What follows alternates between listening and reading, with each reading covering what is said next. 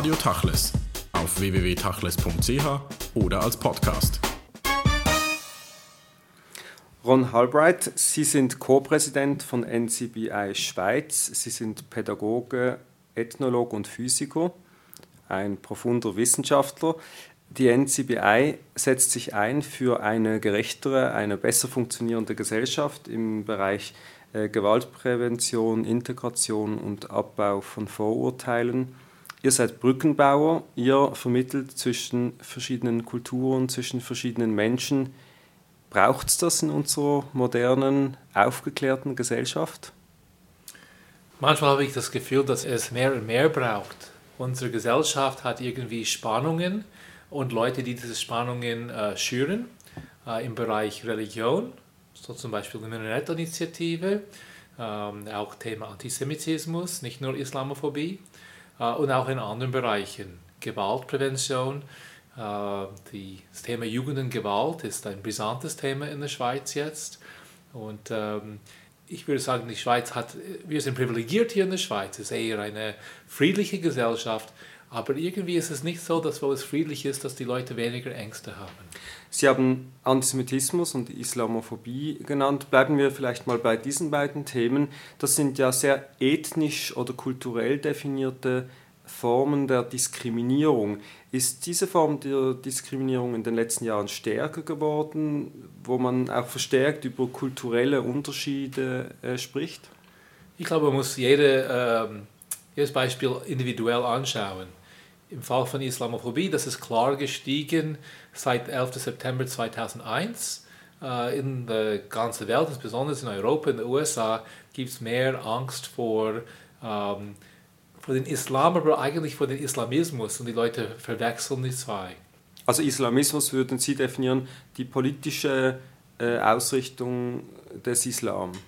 Nein, es gibt viele politische äh, Muslime, die ähm, die Nicht-Islamisten sind, ich würde sagen, die Leute, die dann Terror und Gewalt benutzen, auf extremistische Weise, um ihre Ziele durchzusetzen. Die große Mehrheit von muslimischen Leuten sehen das nicht als mit dem Islam vereinbar. Mhm. Es ist äh, ein ganz speziell, also Al-Qaida wäre so ein Beispiel dafür. Wahrscheinlich ist ein erster Schritt, um Brücken zu bauen, die Terminologien zu klären, weil natürlich Islamismus äh, auch heißen kann, die politische Bewegung des Islam, also eine islamistische Regierung. Und da beginnen dann eben die Missverständnisse zwischen Leuten, dass man gar nicht von den gleichen Dingen spricht.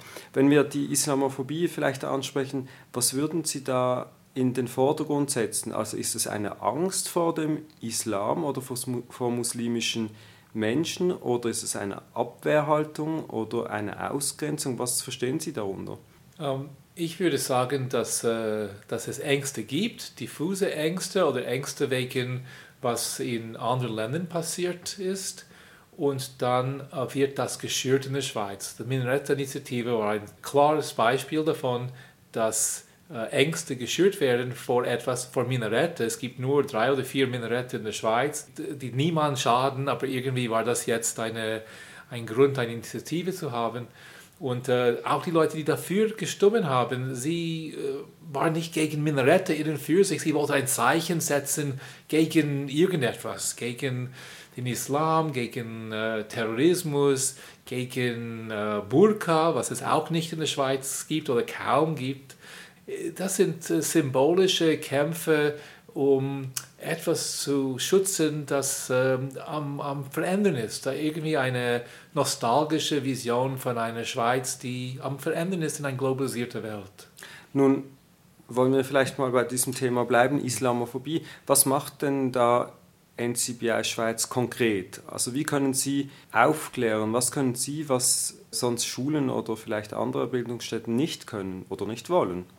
Wir haben verschiedene Angebote in diesem Bereich und zum Beispiel wir geben äh, Workshops oder wir organisieren Begegnungen, wo ein paar muslimische Leute und eine nicht-muslimische Person in eine Schule, in eine Kirche, in ein Gemeinschaftszentrum oder irgendwo äh, auch in eine, Ausbildung, eine Ausbildungsstätte für eine Begegnung gehen.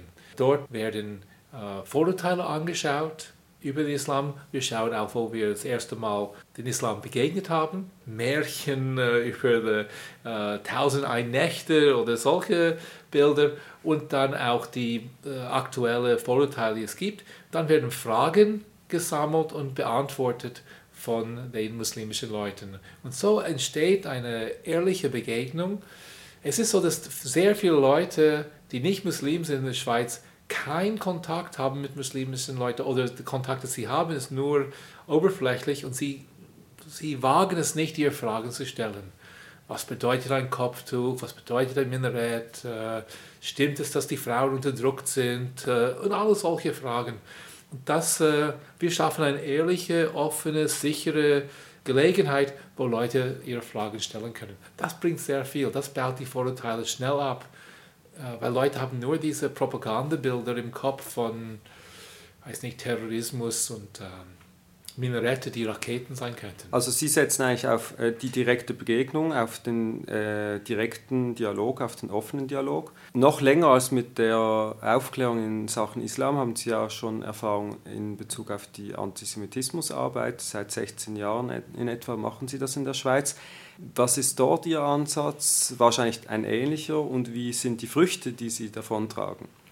Das stimmt, es ist 16 Jahre jetzt, dass wir solche Begegnungen machen zum Thema Antisemitismus. Wir gehen auch an Schulen und andere Institutionen, äh, bei politischen Parteien, anderen Orten und machen Begegnungen äh, in der Regel mit jemandem, der äh, Shoah oder Holocaust überlebt hat, sowie mit einer jungen jüdischen Person und eine, wir als verbündete Person nennen, jemand, der nicht direkt betroffen ist, ein Nicht-Jud oder Nicht-Jüdin. Und ähm, dort können Sie auch Ihre Fragen stellen. Was anders ist bei der Antisemitismusarbeit, ist die ganze Rolle von äh, Shoah oder Holocaust. Und dort können Leute auch ihre Fragen stellen und die äh, Überlebenden ähm, erzählen ihre Erfahrungen von damals.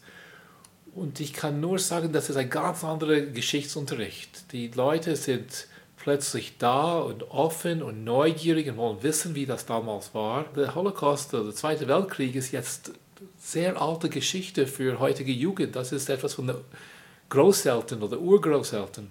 Und so wird das lebendig für die Leute. Leider ist es so, dass wir das nicht ewig durchführen können. Die letzten Leute sind bereit, das zu machen. Und wir sind so sehr froh, dass wir ein Filmangebot jetzt haben, ein DVD mit solchen Geschichten und Beispielen von Workshops darauf. Also eigentlich eine DVD, in der, auf der Überlebende ihre persönlichen Schicksalsgeschichten erzählen, auf sehr eindrückliche Art und Weise und den Jugendlichen vermitteln, ich würde sagen, gut aufbereitet, altersgerecht, was damals geschehen ist. Genau, und auch eine, für die Lehrkräfte ein Beispiel von so einem Workshop, dass sie verstehen, ähm, ja, wie man Jugendliche abholen kann und auch, wie man eine Verbindung schaffen kann zwischen aktueller Diskriminierung, die die Kinder und Jugendliche äh, erleben ja, was, äh, was Ihre Erfahrung mit Diskriminierung? Wir sehen Antisemitismus dann in Zusammenhang mit aktuellen Diskriminierungsbeispielen. Jetzt kann ich mir vorstellen, wenn Sie an einem Gymnasium solche Kurse geben, dass da eine gewisse Offenheit herrscht und auch erfolgreiche Arbeit geleistet werden kann.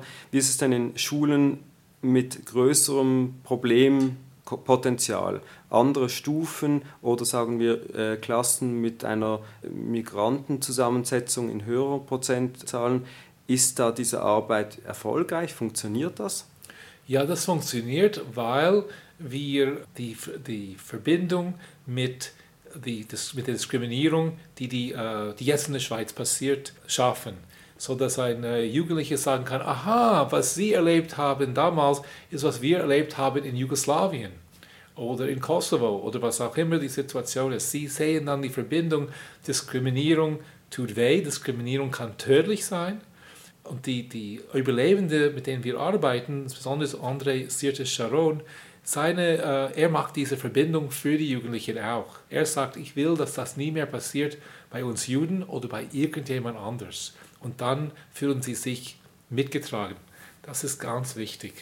Diese Arbeit hat ja sehr viel zu tun, auch mit Wissen und eben mit diesem direkten Dialog. Sie haben es angesprochen, das große Thema ist Jugendgewalt und das ausufernde Verhalten von Jugendlichen im Gegensatz zu noch vor wenigen Jahren in vielen Bereichen. Wie, wie können Sie dort etwas verändern? Ist das überhaupt etwas, wo Sie Einfluss nehmen können als NCBI Schweiz?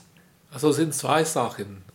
Wir machen Gewaltprävention. Wir haben in 70 Schulen äh, Peacemaker, das sind Pausenplatz Streitschlichter und Streitschlichterinnen, die sich gegen Gewalt einsetzen.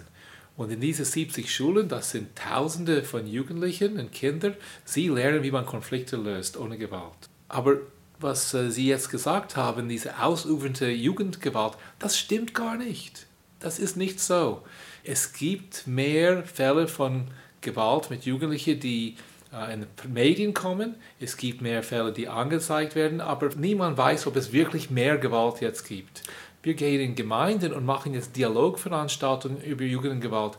Und wenn wir in Chur gehen oder in verschiedene Gemeinden in Agglomerationen, jetzt um Zürich, so Hombrechtikon zum Beispiel, äh, sie reden über Jugendliche, die rumhängen vor dem Migro oder die vor dem Bahnhof rumhängen und Littering und solche Sachen. Die Leute haben nicht Angst vor Jugendlichen auf der Straße. Das ist, Jugendgewalt ist etwas, das passiert um zwei am Morgen vor ein Disco zwischen Jugendlichen. Aber das ist nicht etwas im Alltag von durchschnittlichen Schweizern. Das stimmt natürlich. Die Statistiken sagen es, äh, die Kriminalstatistiken, die Jugendgewalt geht zurück. Mit Ausrufung habe ich eigentlich eher gemeint, diese Zunahme oder äh, zunehmende Extremität der Gewalt. Also die Quantität geht zurück, die Qualität wird zum Teil massiv stärker. Und da fragt sich natürlich, kann da eine NCBI Schweiz überhaupt einwirken oder fällt das schon nicht mehr in euren Bereich? Wir sind nicht äh, da, um die schlimmsten Gewalttäter zu fangen oder vorzubeugen. Ich glaube, wenn sich die gesamte Gesellschaft einsetzt für Gewaltprävention, dass es weniger solche Fälle geben wird. Wir haben ein neues Projekt jetzt, das heißt keine Geheimnisse. Geheimnisse sind Geheimnisse daheim. Das geht um ähm, Körperstrafen, äh, erzieherische Körperstrafen. Und meine Arbeit mit jugendlichen Straftätern, mit Gewalttätern im Gefängnis hat immer gezeigt, dass diese jungen Männer als äh, Kinder von ihren Eltern oder Verwandten geschlagen worden sind, massiv geschlagen worden sind. Und ich glaube, wenn wir das verhindern können, und das ist ein ganz gesamtgesellschaftlicher Auftrag, dann gibt es weniger andere Arten von Gewalt. Ich glaube, es alles hängt zusammen. Die, äh, das Projekt mit den Peacemakern, das betrifft ja die Schule, also dort, wo sich Leute in einem geordneten Rahmen aufhalten. Die vielen Fälle, von denen man ja auch immer wieder in den Zeitungen liest, der Gewalt, die geschehen ja dann immer wieder außerhalb der Schule, also in der Freizeit, äh, im Ausgang am Abend, äh, vielleicht auch in, im alkoholisierten Zustand. Das ist wahrscheinlich ein Bereich, der nichts mehr damit zu tun haben kann. Also Peacemaker sind auch aktiv äh, nach 16 Uhr. Wir hatten mehrere Fälle von Gewalt wo Peacemaker angegriffen haben in der Freizeit. Es ist so, dass wenn man äh, nicht mehr im Kindergarten ist, dass man meistens schlau genug ist, dass wir dann die Streite, die in der Schule anfangen, in der Freizeit austragen. Es ist, ähm, man sagt, ich sehe dich später und dann kommst du daran. Und in diesem Sinn ist es doch möglich, etwas zu machen. Die Peacemaker können eingreifen, aber wenn alle stark alkoholisiert sind und äh, Hooligans nach einem Fußballmatch, solche Situationen, das ist nicht die Arbeit von Peacemaker.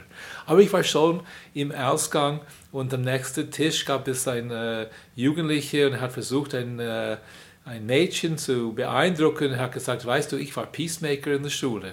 Und das ist, ich glaube, das ist eine Identität, äh, die Leute äh, mit sich nehmen. Äh, und ähm, dass es Tausende und Tausende von Leuten gibt, die das machen. Sie können dann eingreifen und das heißt Zivilcourage.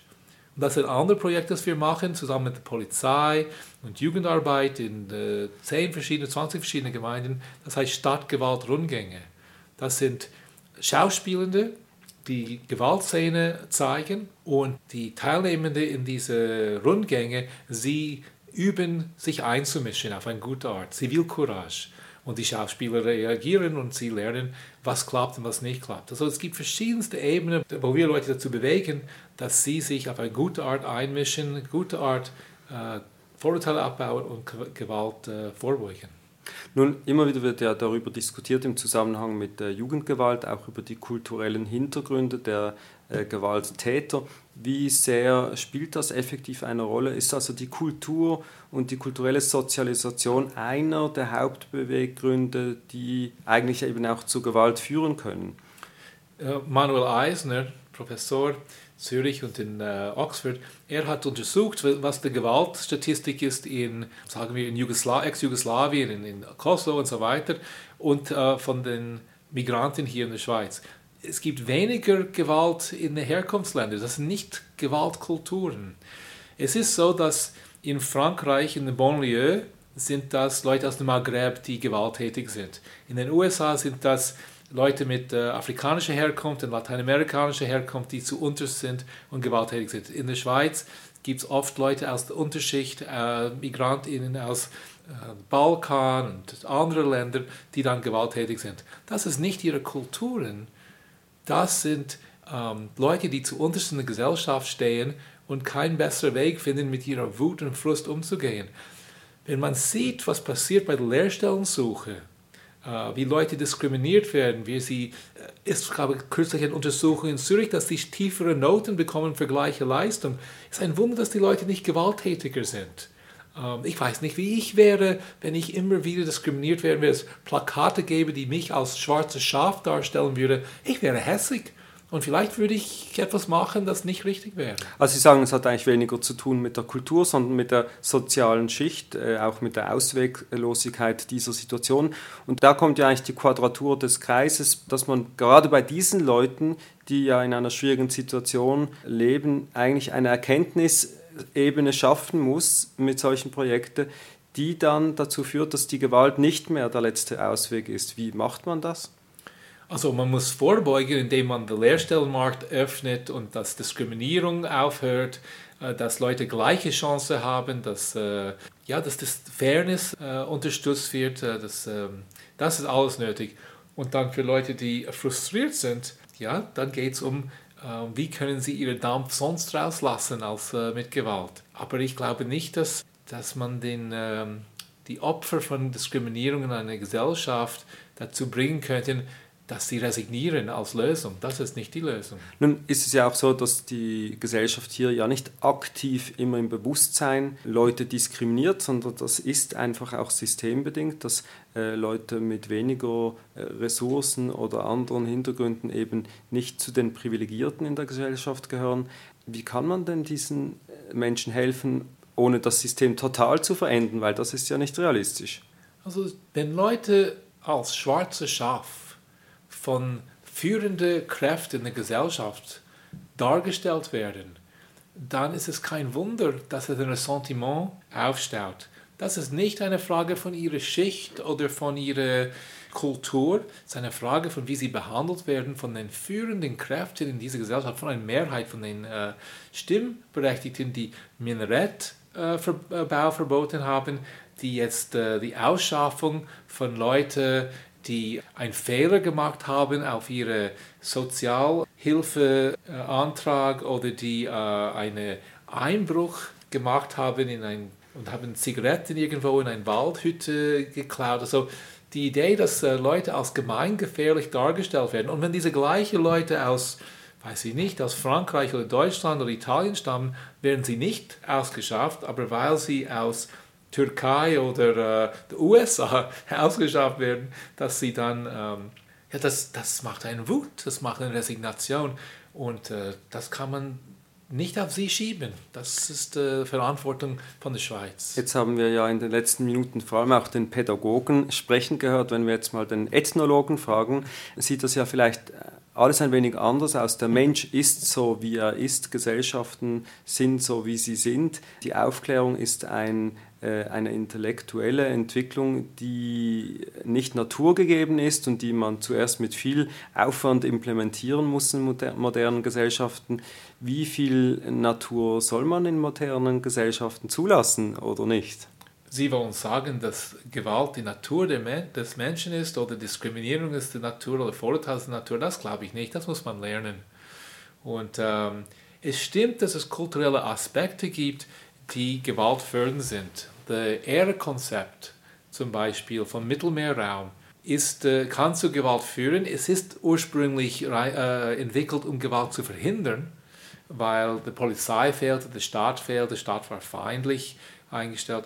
Aber es ist wichtig, dass Jugendliche lernen, ja, wenn jemand sagt, äh, wenn jemand die Mutter beleidigt, dass man nicht sofort schlagen muss. Und das machen wir auch. Wir trainieren und zeigen Jugendliche auf, dass wenn jemand die Mutter beleidigt, dass es gleich ist, dass es, diese Person kennt deine Mutter gar nicht und es ist gleich, was er sagt.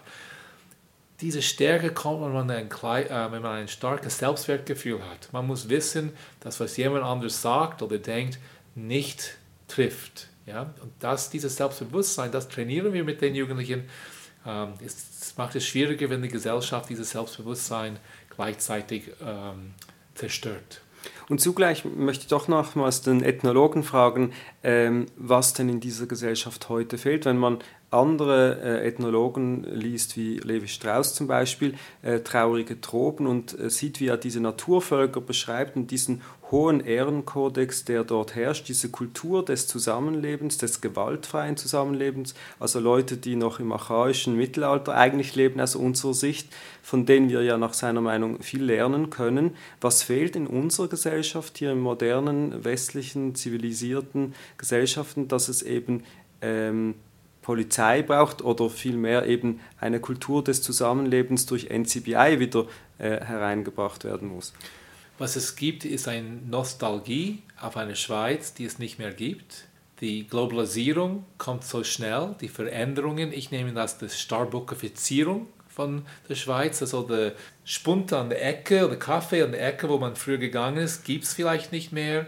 Und so viel ist am Verändern so schnell.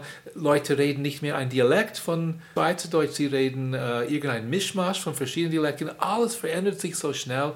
Religion hat so wenig zu sagen heute in der Schweiz. So, so viele Sachen verändern sich. Es gibt immer mehr Parteien in der Politik. Es ist verwirrend für Leute. Sie suchen eine Orientierung. Und es gibt Leute ist in der Politik, die einfache Lösungen bringen. Und diese einfache Lösung ist, diese anderen sind das Problem. Aber das würde ja eigentlich bedeuten, dass das Individuum in dieser modernen Gesellschaft schlicht überfordert ist. Äh, sehr oft überfordert ist und diese Überforderung wird ausgenutzt und manipuliert und geschürt. Die, die, diese Nostalgie, diese einfachen Lösungen.